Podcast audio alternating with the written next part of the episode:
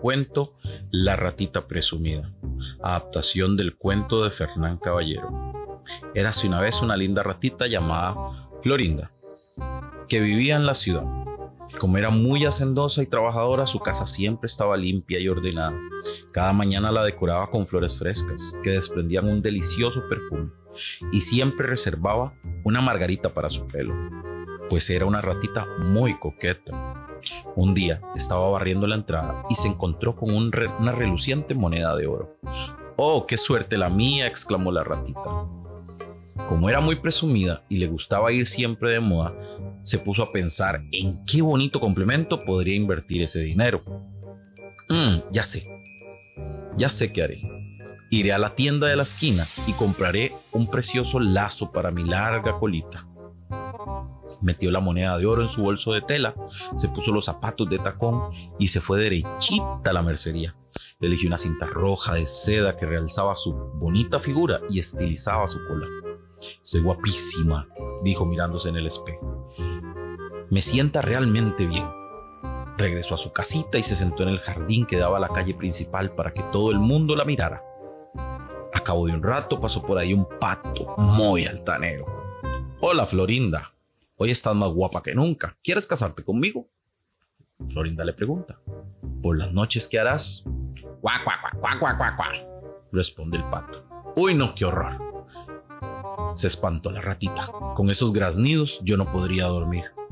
Poco después se acercó un sonrosado cerdo de cara bonachón. Pero bueno, Florinda, ¿qué te has hecho hoy que estás tan guapa? Me encantaría que fueras mi esposa. ¿Quieres casarte conmigo? Y por las noches, ¿qué harás? Ay, ay, ay, ay. Uy, no, lo siento mucho. Con esos ruidos tan fuertes, yo no podría dormir. Todavía no había perdido de vista al cerdo cuando se acercó un pequeño ratón de campo que siempre había estado enamorado de ella. Buenos días, ratita guapa, le dijo. Todos los días estás bella, pero hoy, ah, hoy estás impresionante. Me preguntaba si querrías casarte conmigo. La ratita ni siquiera lo miró. Siempre había aspirado a tener un marido grande y fuerte, y desde luego un minúsculo ratón no entraba dentro de sus planes. Déjame en paz, anda, Ve que estoy ocupada hoy. Además, yo me merezco a alguien más distinguido que tú. El ratoncito cabizbajo con lágrimas en sus pupilas se alejó por donde había venido. Calentaba mucho el sol cuando delante del jardín pasó un precioso gato blanco. Sabiendo que era irresistible por las damas, el gato se acercó, contorneándose y abriendo bien sus enormes ojos azules. Hola, Florinda, dijo con una voz melosa que parecía un actor de cine. Hoy estás más deslumbrante que nunca.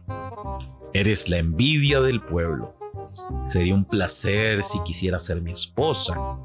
Te trataría como a una reina.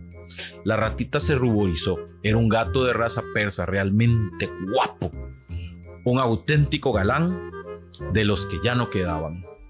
Sí, bueno, dijo haciéndose la interesada. Pero... ¿Y por las noches qué harás? Yo, contestó el astuto gato, dormir y callar. Pues contigo me he de casar, gritó la ratita emocionada. Anda, pasa, no te quedes ahí. Te invito a tomar un té y un buen pedazo de pastel. Los dos entraron a la casa. Mientras la confiada misela preparaba la, la merienda, el gato se abalanzó sobre ella y trató de comérsela. La ratita gritó tan fuerte que el pequeño ratón de campo que aún andaba por, por ahí cerca la huyó y regresó corriendo a su ayuda. Cogió una escoba de la cocina y echó a golpes el traicionero menino. Florinda se dio cuenta que había cometido un grave error. Se había fijado en las apariencias, había confiado en quien no debía, despreciado al ratoncillo que realmente la quería y que había puesto su vida en peligro para salvarla. Agradecida, le abrazó y decidió que él sería un marido maravilloso. Pocos días después, organizaron una bonita boda y fueron muy felices el resto de sus vidas.